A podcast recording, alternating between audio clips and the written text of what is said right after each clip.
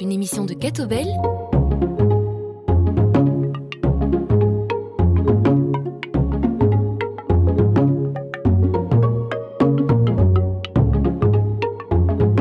Bonjour à tous, ravi de vous retrouver pour l'émission Plein Feu. Aujourd'hui, nous accueillons Sœur Marie de la Visitation, une femme au parcours hors du commun. Bonjour, Sœur Marie de la Visitation. Bonjour Angélique, bonjour à tous. Vous êtes belge, vous avez vécu au Canada et maintenant vous êtes établie en France. Racontez-nous un peu votre parcours. Alors, moi donc je suis née à Bruxelles. Euh, mes parents ont déménagé dans le Brabant Wallon quand j'avais 6-7 euh, ans. Donc euh, j'ai fait mes études à Louvain-la-Neuve. Donc j'ai fait des études de droit et de journalisme. Donc j'ai commencé par le droit, puis j'étais vraiment malheureuse comme une pierre. je rentrais pas du tout dans l'esprit du droit. Et donc euh, j'avais déjà commencé à travailler à la radio estudiantine à Antipode dès que j'ai commencé mes études universitaires. Ça s'est fait vraiment par hasard. Voilà, c'est un copain de classe qui m'a dit ça t'intéresse? J'ai dit oui. Après j'ai commencé aussi à travailler sur TVcom. Et pendant mes études de commu, donc communication sociale journalisme, on avait la possibilité de faire des stages. Et j'ai donc euh, décidé de faire des stages euh, dans des lieux où j'avais envie de travailler. Donc j'ai fait mon premier stage à RTL TVI, au JT, et mon deuxième stage euh, à la RTBF sur Radio 21. Voilà. Ensuite, donc j'ai travaillé voilà, comme journaliste.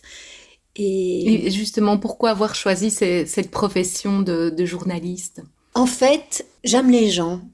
Et j'avais envie d'avoir, euh, je crois, un travail en proximité avec les gens, qui était un travail aussi d'écoute, d'un peu de, pour décrypter ce qui se passe, et aussi un travail euh, créatif.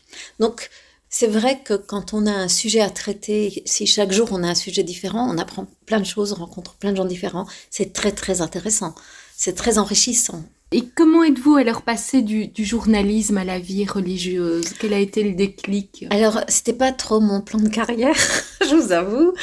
En fait, euh, c'est Jésus, il m'a poursuivi. Il m'a vraiment poursuivi. Donc, euh, alors, je viens d'une famille euh, catho. On, a toujours prié à la maison. Mais moi, j'ai eu un moment où j'étais un peu révoltée contre l'Église. Donc je mettais plus trop les pieds dans l'église. Et puis j'ai rencontré quelqu'un d'église duquel je me suis sentie vraiment jugée. Et donc euh, là, j'ai un peu fait claquer la porte. Mais j'ai continué à prier quand même. Voilà, jusqu'au jour où j'ai euh, eu une confession. J'ai vraiment... Euh, enfin, j'étais avec un groupe de jeunes qui de Fondatio. j'étais un, un camp d'été. Et pendant ce camp, j'ai entendu au fin fond de mon cœur, va te confesser il y avait, je me suis retournée, il y avait un prêtre derrière moi, donc je me suis dit, ok, on y va. Et euh, il ne le sait pas, ce prêtre, parce que je ne le connais pas, j'ai jamais revu, mais en fait, cette confession, elle a changé ma vie. Donc j'ai dit un peu toute ma hargne, mes énervements, enfin tout ça, quoi. Euh, mes péchés aussi, parce que c'est quand même le lieu. Et puis, euh, en fait, quand il m'a donné l'absolution, Jésus était là. Et Jésus a complètement changé ma vie. Et puis Jésus était à genoux. Et euh, bah moi, j'étais trop orgueilleuse que pour me mettre à genoux devant Dieu et me dire j'ai besoin de toi, mais Jésus est le chemin, il m'a montré le chemin. Voilà, donc euh, ce, jour-là, j'ai eu, euh, j'ai senti, mais c'était concret, hein, dans, mon, dans mon corps, c'est comme si toutes les cellules de mon corps se mettaient à danser. Et j'étais plongée dans la joie. J'étais plongée dans la joie. Voilà, donc c'est cette confession qui était le 22 juillet 1990 qui a changé ma vie. Donc ce jour-là, j'ai dit, d'accord Jésus, tu feras partie de ma vie. Mais après, il m'a fallu encore d'autres étapes parce que j'étais pas trop prête à devenir bonne sœur. C'était pas du tout ce que je pensais pour moi. Je crois aussi parce que j'avais des images très négatives des sœurs. Je pensais que pour être sœur, il fallait être un peu coincée avec la moustache et c'était pas trop mon truc. Et, euh, puis c'était des jugements, j'avais plein de jugements et d'idées préconçues, donc voilà, donc euh, j'étais un peu fermée.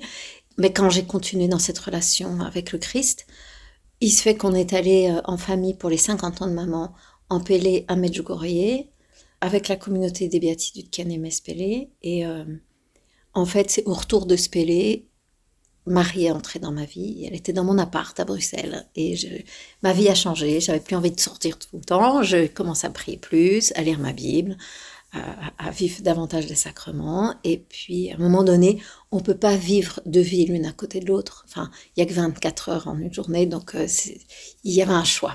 Voilà. Et euh, j'ai assez bien combattu du mieux que j'ai pu, mais voilà, il a gagné. pour ma grande joie quand même, hein, j'en reconnais pour ma grande joie. Donc voilà, donc euh, arrêté mon travail en mai 1991. Vous aviez quel âge euh, à cette époque-là? Donc là, j'avais 25. Euh, ouais, 25. Et puis, mi-octobre de la même année, je suis rentrée. Donc j'ai arrêté mon travail et je me dis, bah, ok, tu me guides. Je savais que je serais sœur, mais j'étais pas sûre où. Donc après, voilà. Et qu'est-ce qui vous a incité à choisir précisément la communauté des béatitudes? Alors, humainement, il y avait des choses qui me plaisaient beaucoup. Euh, j'ai toujours été habituée à vivre en mixité. Il, y avait ce côté-là. Il y avait le côté de, la découverte de nos racines juives. Et, euh, je trouvais que ça élargissait. Voilà, il y avait comme un élargissement de, cette euh, vision de qui est le Christ. Il y avait aussi un aspect, c'est une, une spiritualité carmélitaine. Donc, il y a une profonde vie de prière et puis il y avait aussi, c'était un aspect, un grand aspect de prière, mais aussi un grand aspect de, mission. Et moi, je savais que je ne pourrais pas euh, rester. Euh, j'étais ni carmélite. Euh, j'étais très attirée par les petites sœurs de Bethléem. J'aimais beaucoup. J'aime beaucoup les liturgies qui, je trouve super nourrissantes. Mais moi, j'avais besoin d'être un peu dans le monde quand même. Vous avez évoqué votre, votre famille, hein, euh, qui était quand même euh, pratiquante, puisque les 50 mhm. ans de votre mère ont été l'occasion de prendre à Medjugorje. Est-ce que justement cet ancrage euh, dans une famille pratiquante a été précieux dans votre parcours? Alors pour moi, il a été précieux, bien sûr. Je crois que il y a des choses qu'on reçoit quand on est enfant qui marquent. Je crois qu'on le voit. Enfin, moi, je vois plus je vieillis, plus j'ai envie de retrouver des, des, des amis d'enfance, en fait.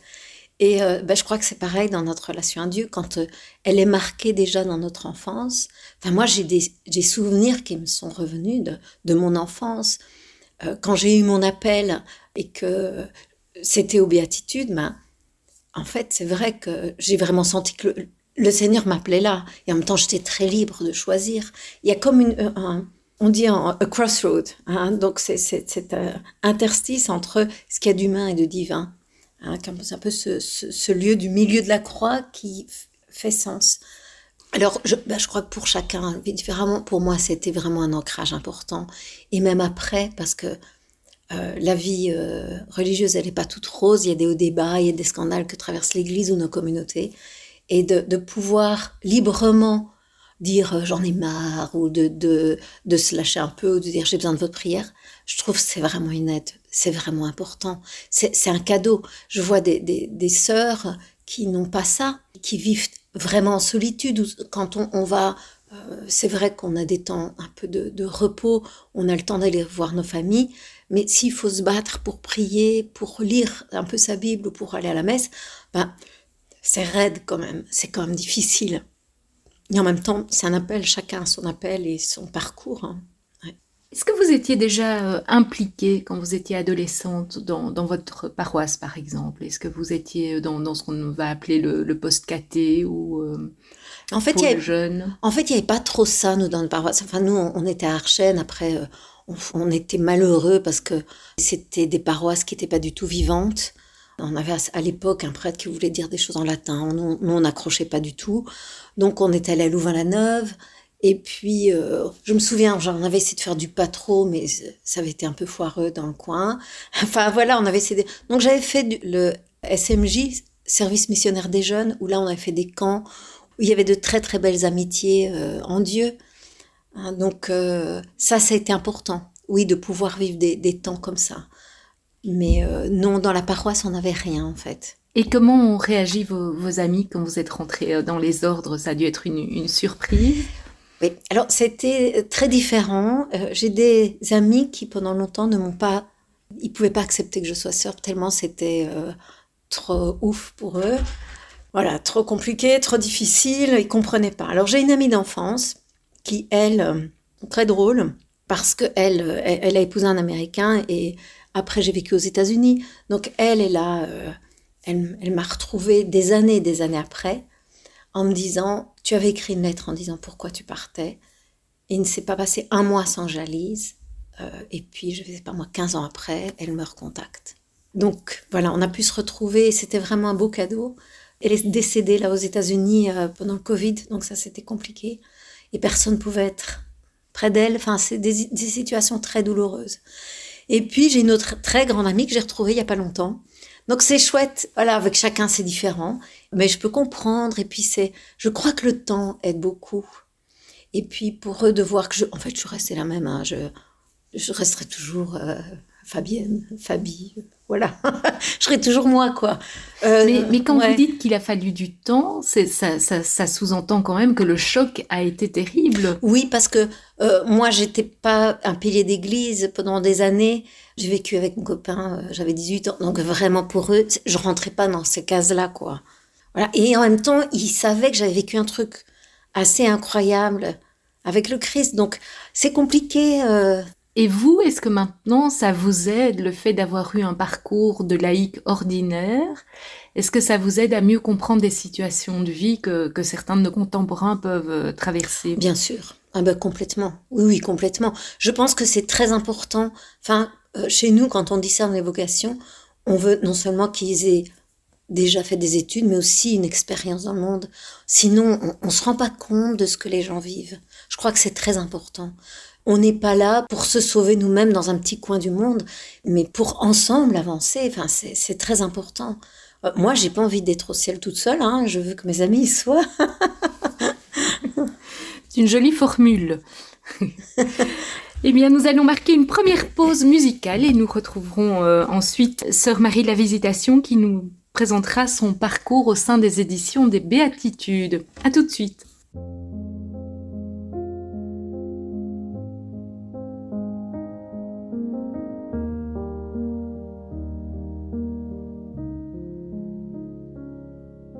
Tu sais, je suis pas prête à te voir grandir. J'ai peur de ce que tu vas devenir. Parce que je sais ce que c'est d'avoir mal.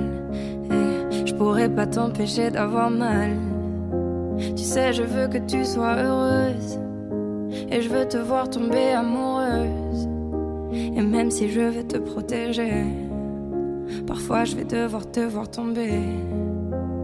Et si les filles te semble fragile, sache que t'as en toi une force qui se déploie comme toutes les filles. Ce sera pas facile, mais moi je crois en toi.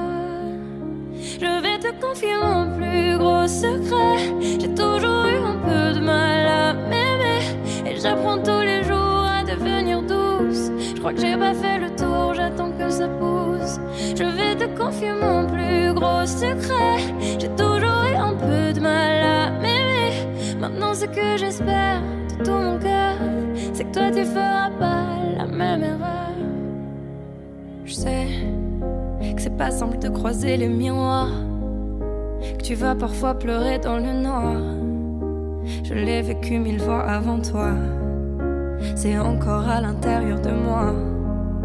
Et si c'est dur de pas regarder les autres sans te sentir oublié, il faut que tu saches que je te comprends. Que grandir parfois ça prend du temps. Et si les filles te semblent fragiles, sache que t'as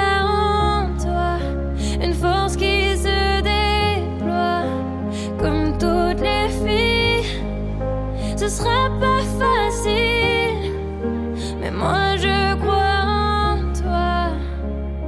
Je vais te confier mon plus gros secret. J'ai toujours eu un peu de mal à m'aimer, et j'apprends tous les jours à devenir douce. Je crois que j'ai pas fait le tour, j'attends que ça pousse. Je vais te confier mon plus gros secret. J'ai toujours eu un peu de mal à m'aimer. Maintenant, ce que j'espère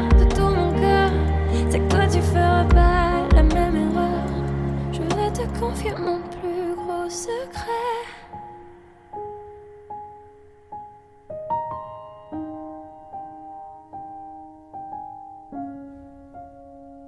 J'ai toujours eu un peu de mal à m'aimer. Deuxième partie de l'émission Plein Feu consacrée aujourd'hui à Sœur Marie de la Visitation. Alors, Sœur Marie de la Visitation, après avoir été journaliste, peut-on dire que vous êtes passée à la communication du Christ? À la communication du Christ Ben, oui et non. oui, parce que c'est quand même ma plus grande joie de l'annoncer lui. Et non, parce que je ne le connais pas encore tout à fait quand même. J'ai encore beaucoup de choses à découvrir sur lui et que si je le connaissais pleinement, je serais du feu, vous pourriez même pas me regarder. Mais en même temps, vous travaillez pour les éditions des béatitudes, des éditions religieuses, donc euh, voilà, le, lien était peut-être facile entre journalisme et édition, mais c'était encore une manière de, de participer pleinement à l'annonce. Oui, alors en fait, euh, dans mon parcours de sœur, euh, j'ai eu tout un temps, on m'a demandé de m'occuper de la la revue de la communauté qui s'appelait Feu et Lumière. Donc là, j'ai beaucoup travaillé là. Et pendant justement ce temps, qui était presque de 9 ans, j'ai eu l'occasion d'écrire. C'est comme ça que j'ai écrit et que euh, les éditions des Béatitudes m'ont publié, ce qui était un cadeau. Mais pour moi, c'était du tout neuf parce que comme journaliste, je faisais de la radio et de la, télé. Je faisais pas de presse écrite. J'étais un peu paresseuse. J'ai pas trop envie de passer des heures à relire mes textes, à décortiquer les, mots, etc. C'est pas, euh, moi je suis beaucoup plus euh, cash et puis je vais euh, comme ça. Donc c'était en fait, je crois, un exercice de conversion, d'écrire, de relire, de voilà. Pour moi c'était un exercice de conversion. Un travail exigeant alors. Oui vraiment. Et, et je crois que j'ai un peu honte quand je relis mon premier livre parce que je me dis, oh franchement, t'aurais pu mieux te relire quand même. Alors, quelles sont les, spécificités des éditions des Béatitudes dont vous êtes euh, la directrice? Oui, alors donc c'est une maison d'édition donc qui est née euh, en 1973. Au départ, c'était vraiment pour justement pour diffuser euh, ces paroles des personnes qui sont touchées par des retraites et qui ne pouvaient pas venir parce qu'il n'y avait pas assez de possibilités de logement. On s'est dit, on va aller éditer ça. La spécificité, c'est que bien sûr, on veut transmettre le message de l'Évangile, on veut transmettre ces valeurs hein, d'amour, de paix, de, reconnaissance aussi de nos différences. On vit dans un monde qui est plus le même hein, qui a 50 ans. Donc c'est vrai que pour moi c'est très important aussi que euh, notre maison d'édition soit ouverte. Par exemple, on a un projet de respiration des deux poumons sur la prière du cœur avec un orthodoxe et un, catholique. Voilà, j'ai des protestants qui travaillent aussi avec nous. Enfin, je, trouve que c'est très important qu'il y ait cette ouverture, mais c'est pas seulement euh, des livres de spiritualité, même si au début beaucoup ça, Père Jacques Philippe, il est vendu dans toutes les langues. Il, y a eu des millions d'exemplaires vendus dans toutes les... C'est, hallucinant euh, ce qu'on a pu toucher comme personne à travers lui. Mais il y a aussi des livres euh, pour des familles, il y a des livres pour les ados, il y a, un peu toutes sortes de, de livres. C'est pas uniquement spiritualité, même si on a cette connotation. Par exemple, on a un livre qui est sorti euh, sur la dépression qui ouvre la porte en se disant mais est-ce une horreur pour l'âme? Est-ce qu'il n'y a pas un appel au cœur de la dépression de vivre autrement N'est-ce pas un appel au changement? Je trouve ça très intéressant qu'un neuropsychiatre qui est aussi chrétien puisse ouvrir cette, porte-là. Donc on a, on a des rencontres et des, des, auteurs assez intéressants et euh, je trouve ça euh, un vrai cadeau que de pouvoir justement accompagner des auteurs pour donner naissance à un, livre, creuser certains aspects pour en même temps élargir, approfondir. C'est vraiment très intéressant. Alors les éditions des Béatitudes développent aussi des supports audio. Hein oui. J'imagine que ça répond à une demande particulière. Alors, euh, il y a une demande, mais qui est encore faible, qui grandit un petit peu. Pour l'instant, euh, nous, on, ça fait pas des milliers des cents quand même. Et vous, vous avez quand même des, des, DVD, quoi des... Alors, on a eu pendant tout un temps des CD, mais là maintenant, le marché est, obsolète. On a, par exemple, euh, tout le Nouveau Testament qui avait été enregistré en audio. On a eu certains livres en audio, mais on travaille beaucoup aussi avec euh, euh, un ami qui a mis en place une application qui s'appelle YouPray, et c'est lui qui a euh, mis en place justement nos, petits livres 9 jours pour, 9 jours avec. Et donc lui fait cet audio-là. Donc voilà, en fait, c'est aussi créer des réseaux et travailler avec d'autres. Alors, vous venez de l'évoquer, hein, vous venez de publier 9 jours pour évangéliser son perfectionnisme. Pourquoi ce choix du perfectionnisme? C'est tellement grave ou inquiétant comme défaut Tout dépend si on est perfectionniste à, 5, 10, 50, 95%. je ne sais pas, il n'y a pas encore de, de je sais pas moi, une température de perfectionnisme. Euh, une gradation. Oui, une gradation, merci. C'est en fait, c'est une voie sans issue. Je pense que c'est ça qui est dangereux. Quand on, on, se laisse avoir par un idéal de soi qu'on n'atteindra jamais, on n'est jamais heureux, on n'est jamais satisfait. Quand on est perfectionniste et que, je sais pas moi, vous avez fait euh, une tarte meringuée au citron, c'est génial d'arriver à faire une tarte meringuée au citron, et que vous dites ah non elle est pas excellente il manque un peu ça un peu ça bah c'est dommage. Vous étiez à 98% ou 99.5 attendez euh, top c'est super. Voilà. Et en fait euh, quand on est vraiment perfectionniste on n'arrive pas à, se réjouir. On n'arrive pas à entrer dans la vie à recevoir la vie et puis à se oui à, avoir une estime de soi suffisante on vise une telle perfection qu'en fait on vit plus et en fait c'est terrible le perfectionnisme existe-t-il aussi dans la vie religieuse? Oui, je crois que c'est encore pire. je crois que c'est encore pire parce que dans la vie religieuse, euh, on utilise Dieu pour se prouver qu'en fait on a raison. Et je trouve ça c'est très très dangereux. Pour se prouver à soi et pour... Euh, je pense que les pharisiens devaient être un peu perfectionnistes. Hein, parce qu'ils sont très légalistes. Et, euh, et après, ils mettent ça aussi, ils mettent ce fardeau sur, sous le poids des autres. Enfin, du temps de Jésus, ce qu'il était, ce qui, qui houspillait. Et en fait, si on remarque, Jésus, il était le plus virulent, c'était par rapport à ceux qui, soi-disant, voulaient vivre. Ils avaient donné leur vie, ils se mettaient à l'écart pour pouvoir vivre euh, leur foi. Et en fait, euh, ils nous emmenaient dans des, lieux pas possibles. Donc, oui, je pense que c'est très dangereux. Je crois qu'on assiste aujourd'hui aussi, enfin, moi j'ai vu ça aux États-Unis, à une recrudescence d'une église qui peut être très, très psychorigide. Et euh, ben moi, je vois pas du tout Jésus psychorigide. Hein. Désolée, mais pour moi, il ne reflète pas cet amour-là. Vraiment pas. Et je ne sais pas si dans ce cas de psychorigide, il y a vraiment beaucoup d'amour. Je crois qu'il y a plus un amour de soi et une recherche d'une fausse sécurité.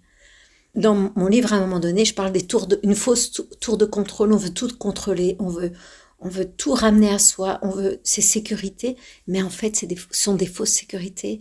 Et, je crois que vraiment notre démarche de foi, elle est difficile parce qu'à certains moments, ce sont des sauts dans le vide. On est évidemment traversé comme les doutes, comme tout le monde, mais quand on saute dans le vide, on se rend compte qu'on saute dans les bras de quelqu'un.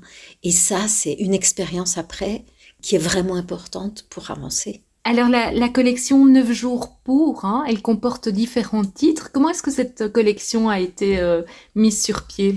Alors ben, c'est donc euh, une collection euh, qui a été mise sur pied par, par Timothée Berton, qui lui voulait un peu renouveler ce qu'était une neuvaine. Hein, neuvaine, c'est-à-dire on prie pendant 9 jours. Alors on peut prier un saint, on peut prier le Sacré-Cœur de Jésus, on peut faire une neuvaine avant l'Assomption de la Sainte Vierge, voilà, toutes sortes de neuvaines, mais souvent Enfin, moi, en tout cas, dans toute mon enfance, jamais j'ai pris une neuvaine, je ne connaissais même pas ce style de prière. Et on voulait les remettre un peu au goût du jour. C'est-à-dire que ce que je trouve très intéressant, c'est de faire ce lien entre ce qui est humain et ce qui est divin. C'est-à-dire, avant de prier, on s'arrête, on respire un bon coup, on laisse de côté ce qui nous habite, on entre dans notre corps, parce que c'est seulement en entrant dans notre corps qu'on on entre dans le moment présent. Et puis après, on prie l'Esprit Saint et puis on avance. Et je trouve que c'est très bon de, pouvoir euh, parler à tous nos sens pour entrer dans la prière. Et puis après, travailler un point avec parfois des exercices pratiques, avec parfois des petites phrases pour aller plus loin, avec parfois une nouvelle découverte d'une phrase de l'évangile à travers ce biais-là ou ce prisme. Voilà. Oui, donc c'est vraiment un parcours hein, qui, amène à grandir euh, neuf jours durant. Oui, et puis je trouve ça intéressant parce qu'il y a des fois, on n'arrive vraiment pas à prier. Et moi, ça m'est arrivé. je n'arrive pas à prier. Je me dis, oh ben, je vais prendre ce petit neuf jours et puis euh, je vais le faire. donc voilà, donc c'est bien.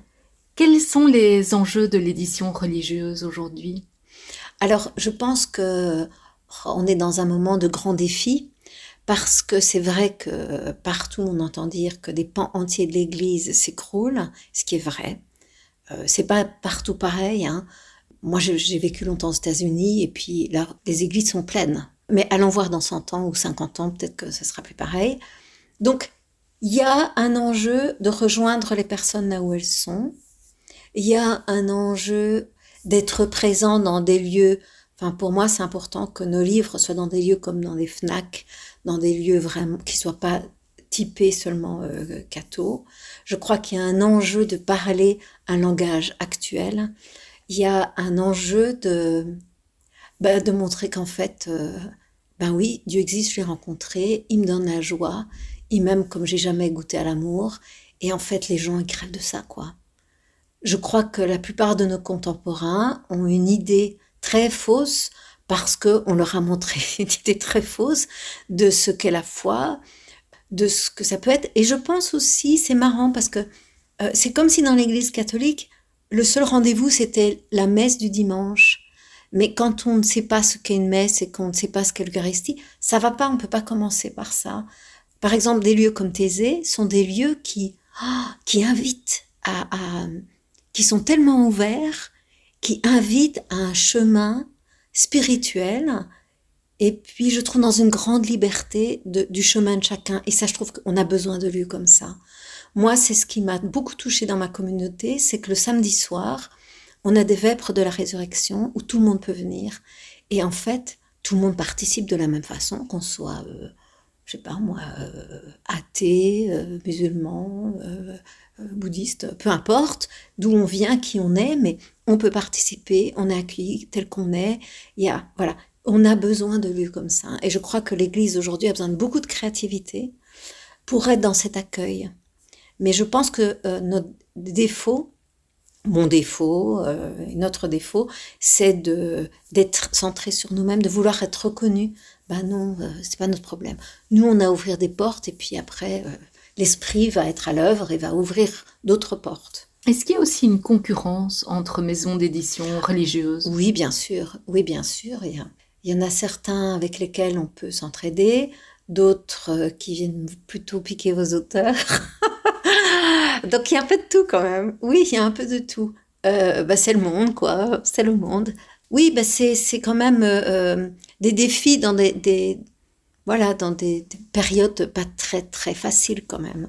Et quelles sont précisément les, difficultés de, l'édition religieuse aujourd'hui? Ben, Je pense d'abord c'est, c'est de vendre. hein? Après le Covid, quand même, on vend moins. Voilà. Alors que pendant le, confinement, euh, les gens ont redécouvert les livres. Hein. il, y a, vraiment eu un envol des, ventes. Il y a eu un envol des ventes, mais pas dans tous les domaines. Donc, je pense que oui, ce sont des enjeux, mais moi, je, me dis, je, suis, on m'a demandé d'être là, je suis là en ce moment, mais si après j'utiliserai un autre média, j'utiliserai un autre média. Enfin, je vais pas me, on va tout faire pour que ça marche et pour qu'on se déploie, parce que c'est une joie de, travailler dans une œuvre comme ça. Mais après, euh, c'est pas non plus l'enjeu de ma vie. Et les bénéfices euh, de la maison d'édition euh, des Béatitudes, euh, servent au financement et au fonctionnement euh, de la communauté? Ben non, c'est surtout des éditions des béatitudes. non, non. Euh, nous, on travaille avec des professionnels, on travaille avec des gens de l'extérieur. Moi, je suis la seule sœur qui travaille là. On a deux laïcs qui travaillent. On a des gens qui travaillent un peu partout. J'exagère en disant je suis la seule sœur sur place. On a une sœur qui vit en Suisse et qui travaille aux droits étrangers. Voilà. Mais c'est vrai que pour nous, on a beaucoup de nos livres qui sont traduits et nos droits étrangers nous aident aussi à traverser ce moment difficile. Donc voilà, il y a tout qui rentre en ligne de compte. Parce que ça fonctionne mieux dans d'autres pays ou... Oui. Oui, comme par exemple Eh bien, par exemple, euh, ben, si vous avez des livres aux États-Unis, euh, il y a beaucoup plus de personnes susceptibles d'acheter vos livres, donc ça, c'est un, créneau. On a euh, des livres, par exemple, qui sont traduits, que ce soit en, en polonais, évidemment, la Pologne, elle est hyper catho. Nos livres sont traduits quand même dans énormément de langues différentes. On travaille plus de 200 maisons d'édition euh, à l'étranger. Donc, il y a un gros travail à ce niveau-là qui est fait. Et, pour nous, le rendez-vous de la foire du livre de Francfort est toujours un rendez-vous très important. Donc, le marché de la traduction est vraiment euh, conséquent chez vous. Voilà, c'est conséquent. Oui, Et euh, une œuvre qui est publiée en français, on peut imaginer qu'elle soit traduite dans combien de langues différentes? Ça dépend, mais ça peut être beaucoup de langues. Je sais pas, moi j'ai pas, je suis, hyper mauvaise euh, en calcul et en chiffres, mais le père Jacques Philippe, chez nous, euh, qui est un de nos auteurs les plus traduits, peut-être je ne sais pas si je vais dire des bêtises, mais entre 25 40 langues, enfin énormément. On nous avait demandé si on pouvait le traduire en japonais, mais euh, c'est quelqu'un qui le traduit en disant ce livre a, trop changé ma vie, je veux le traduire, et il fait une, auto-édition. Il a dit d'accord, on lui a laissé les droits pour rien, parce que là, là c'est œuvre d'évangélisation, donc c'est assez sympa pour nous aussi de pouvoir parfois avoir des coups de cœur et de se dire allez, là, on y va et puis on, donne quoi. Donc c'est vraiment lié à des rencontres aussi. Oui, oui, oui, oui. Merci. Eh bien, nous marquons une deuxième pause musicale. À tout de suite.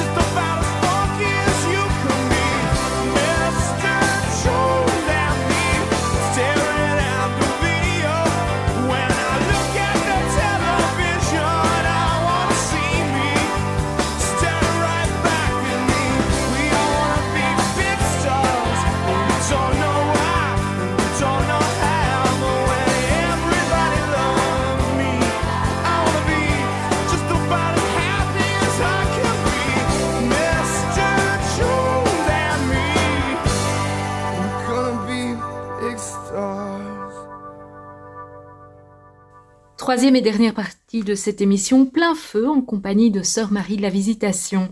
Cet été auront lieu les JMJ. Y serez-vous? Alors, euh, ma communauté y sera, mais moi je ne pense pas que j'y serai parce que j'ai trop de travail. Est-ce que c'est important de, grands événements comme, comme les JMJ ou d'autres hein, euh, pour ah les jeunes croyants? Ah, Je pense que c'est très important. C'est très important, surtout si on vient de, de petites paroisses où on a l'impression d'être les seuls jeunes euh, à, notre ramure. Donc, euh, c'est vraiment important. Oui, je crois que c'est très important de sentir battre le cœur de l'Église, de, percevoir de l'intérieur que mais l'Église, elle est grande. L'Église, elle a une dimension euh, bien plus large que ce qu'on imagine. Euh, je crois que c'est une super expérience aussi de, bah, de se faire des amis un peu du monde entier. Euh, bah, l'expérience que j'ai, moi j'ai fait plusieurs GMJ, bah, on y allait avec, des, avec la communauté de, d'un peu partout. on se retrouve avec des Libanais, des Américains, des Mexicains, des Péruviens. Après, on a des amis euh, un peu partout autour du monde, et puis, euh, et puis on peut échanger de comment vous vivez ça, comment vous vivez ça. Et euh, je crois que ça, nous, ça évite la solitude, et puis ça permet de, voir un peu plus, de comprendre un peu plus les enjeux dans notre vieille chrétienté occidentale. On a l'impression parfois que tout meurt. Enfin, en Belgique, moi, quand je vais en Belgique, j'hallucine de voir comme l'Église semble complètement essoufflé. Euh, enfin, en tout cas, des lieux où je peux aller qui sont presque morts. Alors, il y a certains lieux très vivants, hein, il y a des foyers comme ça, très lumineux, euh, mais euh, je ne suis pas habituée à rencontrer des lieux un peu plus, plus pauvres, mais de voir qu'en fait, ça fait partie aussi d'un itinéraire. Voilà, moi, quand j'étais aux États-Unis, j'ai vu autre chose avec d'autres défis. Mais c'est bien de, de réaliser que en fait, l'Église a... Il y a beaucoup plus de choses qui s'y passent qu'on ne le pense. Et la réalité française est fort différente? Oui, je pense aussi. Euh, oui, parce qu'en France, il y a quand même beaucoup plus de lieux solides. Parce qu'aussi en France, euh, dans les écoles, il y a un grand accompagnement, il y a des aumôneries qui fonctionnent très bien et qui sont des lieux qui permettent aux jeunes de rencontrer le Christ. Donc, euh, je vois que en France, il y a une plus grande connaissance du caté déjà, euh, ce qui n'est pas trop le cas en Belgique. Euh, moi, j'ai fait quand même ma communion. Enfin, j'ai tout fait. J'étais quand même au catéchisme et tout ça, mais on m'avait jamais parlé de l'Ancien Testament, par exemple. J'ai découvert ça bien plus tard. donc, il y a des choses vraiment de base que je ne connaissais pas. Pourtant, j'avais déjà reçu pas mal de choses. Euh, donc, oui, je pense que le, système est très différent. Le système est très différent. Alors, on, évoquait les JMJ hein, et ces grands rassemblements de jeunes. La foi doit-elle être soutenue? Oui, ben, je crois que c'est le cardinal Danels hein, qui disait un chrétien isolé est un chrétien en danger. Oui, enfin, moi, si j'étais... Euh, je peux pas être sœur toute seule, c'est déjà impossible, impensable. On est consacré parce qu'on vit avec d'autres. On a besoin des autres. Déjà pour euh, réaliser à quel point, euh, ben, en fait, on vit pas ce qu'on dit, déjà. Et puis pour aller plus loin. Et puis parce qu'on est traversé par des doutes, on est traversé parfois par des ras-le-bol, par euh, des, des, tas de difficultés. J'évoquais les scandales. De... Voilà, donc tout ça fait qu'on a besoin des uns des autres. Et je dirais même plus, moi, j'ai pas seulement besoin de mon cocon de ceux qui ont la foi, mais j'ai aussi besoin de ceux qui ne l'ont pas, parce qu'ils me remettent aussi en question là où j'ai besoin d'être remise en question. Euh, je crois que ceux qui sont à l'extérieur voient des choses que moi je ne vois pas, c'est très important aussi. Et puis, euh, c'est comme eux aussi qui nous aident à faire la vérité. Enfin, on a besoin les uns des autres. Précisément, vous portez l'habit hein, dans, un monde déchristianisé. Euh, quelles sont les réactions ou, comment les gens euh, réagissent-ils quand, ils vous rencontrent? Ça ne laisse pas indifférent? Non, alors il y a vraiment toutes les réactions. Il y a euh, ceux qui euh, détournent le regard, ceux qui ont un regard parfois de haine, ça m'est déjà arrivé, ceux qui vous crachent dessus, ça arrive. Euh, puis il y en a qui sont tout de suite oh, ma sœur, machin. Voilà. Donc il y a de tout. Il y a toutes les palettes possibles et inimaginables. C'est intéressant. Moi, je trouve très intéressant, par exemple, quand je croise une musulmane voilée, de lui sourire pour voir si on est complice entre sœurs voilées ou pas. Enfin, il y a des tas de, d'occasions. En, en, général, oui. oui, oui. C'est très étonnant au moment où en France, il y a des années de ça, euh, on parlait euh, du voile en public, il y avait des gros débats, etc. Je me suis retrouvée dans un métro euh, à Paris et il y avait une jeune voilée qui est venue se mettre juste à côté de moi. C'était comme si elle, elle cherchait une protection. Et ça m'a beaucoup touchée parce que euh, de voir, ben, euh, je trouve ça important, tous les ponts qu'on peut construire sont importants. Sœur Marie de la Visitation, quelles sont les raisons de nous réjouir aujourd'hui? D'abord parce qu'on est vivant. Ce matin, je ne sais pas si vous avez remarqué, vous avez pu ouvrir vos yeux, ah, respirer, voir le ciel. On est vivant. Déjà, rien que ça, c'est un immense cadeau, je crois. Euh, de pouvoir marcher, de pouvoir boire, manger. Enfin, attendez, on a des tonnes euh, de euh, façons de pouvoir se réjouir. Dans un livre que j'ai écrit sans manière de dire merci, j'ai justement plein de petits exemples comme ça, mais si je bois du café, est-ce que je, je râle parce que le café, c'est un café de couvent qui n'a pas beaucoup de goût, ou bien je rends grâce, il y a quand même des gens qui ont, qui ont travaillé, toute cette chaîne de gens derrière, des invisibles qui ont travaillé pour que je puisse boire ce café aujourd'hui. Waouh En fait, je pense que c'est un, pour moi, c'est un des meilleurs euh, euh, créneaux pour euh, entrer dans, en, relation avec Dieu, en relation avec les autres. C'est de s'émerveiller, d'être dans la joie, de dire merci. En fait, le merci, c'est hyper important, quoi. C'est vraiment cet esprit de gratitude. Pour moi, c'est une base d'une vie épanouie, en fait. Alors, qu'on soit non croyant, c'est déjà une base. Quand on est croyant, alors là, L'amour de Dieu, euh, c'est quand même euh, géant, euh, c'est infini. Il nous relève tout le temps, c'est lui qui est fidèle, c'est lui qui m'aime, c'est lui qui, qui, se donne, qui sacrifie pour moi. Enfin, c'est du top délire cette histoire quand même. Vous avez l'impression que dans, dans, ce monde où tout se monnaie, on a un peu perdu le sens de justement de, de la gratitude? Je dirais peut-être je dirais, dans Au tous monnaie, on a peut-être perdu le sens de la gratuité, mais je crois que c'est dans notre monde matérialiste, on perd le sens de la gratitude. Parce qu'en fait, je crois que le matérialisme fait que on peut tout acheter, donc ça, ça se rejoint à ce que vous disiez, et que on s'en fout de toute façon, je vais racheter. Ah oui, le jetable hein, ça accentue, et puis tout est minimalisé. Enfin, je sais pas comment dire. J'ai pas trop réfléchi là-dessus, mais il me semble quand même que euh, on doit aller tellement vite, en fait, on court tellement que on s'arrête pas pour remercier. Et en fait, je crois que c'est quand on s'arrête, quand on est à un moment présent et quand on s'arrête, là, on s'ouvre à la gratitude. Si on le désire, si on l'a décidé. Parce que sinon, on peut être pris encore que, je veux dire, même moi, si je m'arrête, je peux très vite voir, bon alors, aïe, j'ai pas répondu à tel mail, j'ai encore ça, ça, ça. Bah, il faut vraiment être, euh, se discipliner. quoi. Portez-vous une parole d'espérance envers et contre tout, finalement? Qu'est-ce que je porte? Je la porte en moi. Est-ce que je la porte à l'extérieur? J'espère. euh, ben, c'est un combat, l'espérance. Hein. Moi aussi, chaque jour, je combats pour, euh, pour l'espérance. Et je pense justement que cette gratitude, ce fait de dire merci, je crois que, euh, vous savez, quand on fait un peu notre lecture régulièrement, c'est-à-dire de se dire, tiens, quels sont mes merci aujourd'hui? Quels sont les lieux où, en fait, j'étais pas du tout dans, dans le sens de, d'être traversée par la vie, en fait. J'étais accrochée à des petits trucs euh, un peu nunuches ou nuls ou, euh, qui m'enfermaient euh, sur moi-même. Mais tout ça fait... je crois que ce sont ces arrêts-là, enfin pour moi en tout cas, c'est les temps de, de prière silencieuse, c'est le temps où je suis avec la parole de Dieu, qui m'ouvre à un autre, qui m'ouvre à, à, Dieu, qui m'ouvre à l'esprit et qui peut m'ouvrir aussi à l'autre.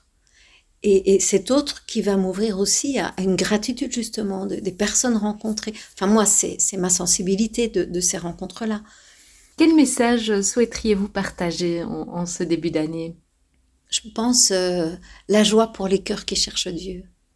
parce que je crois vraiment que Dieu se laisse trouver si on, le cherche, mais euh, non pas la superficie de, la, de notre être ou de l'âme, mais vraiment dans les profondeurs. Et je pense, et je crois, et je vois que quand on, touche parfois le fond, bien sûr, on est en crise, bien sûr, il y a beaucoup de difficultés. Quand on touche le fond, alors ce qu'on demande, on le demande du fin fond de notre être. Et là, à, qui frappe, on ouvre, quoi. À qui cherche, trouve. Je, je le crois profondément. Mais chacun son chemin. Et, et ça, ça se force pas pour les autres. Mais je ne peux que désirer partager ma plus grande joie aux autres, évidemment. Eh bien, merci, euh, Sœur Marie de la Visitation. Merci aussi à vous, chers auditeurs, et à très bientôt pour une prochaine rencontre.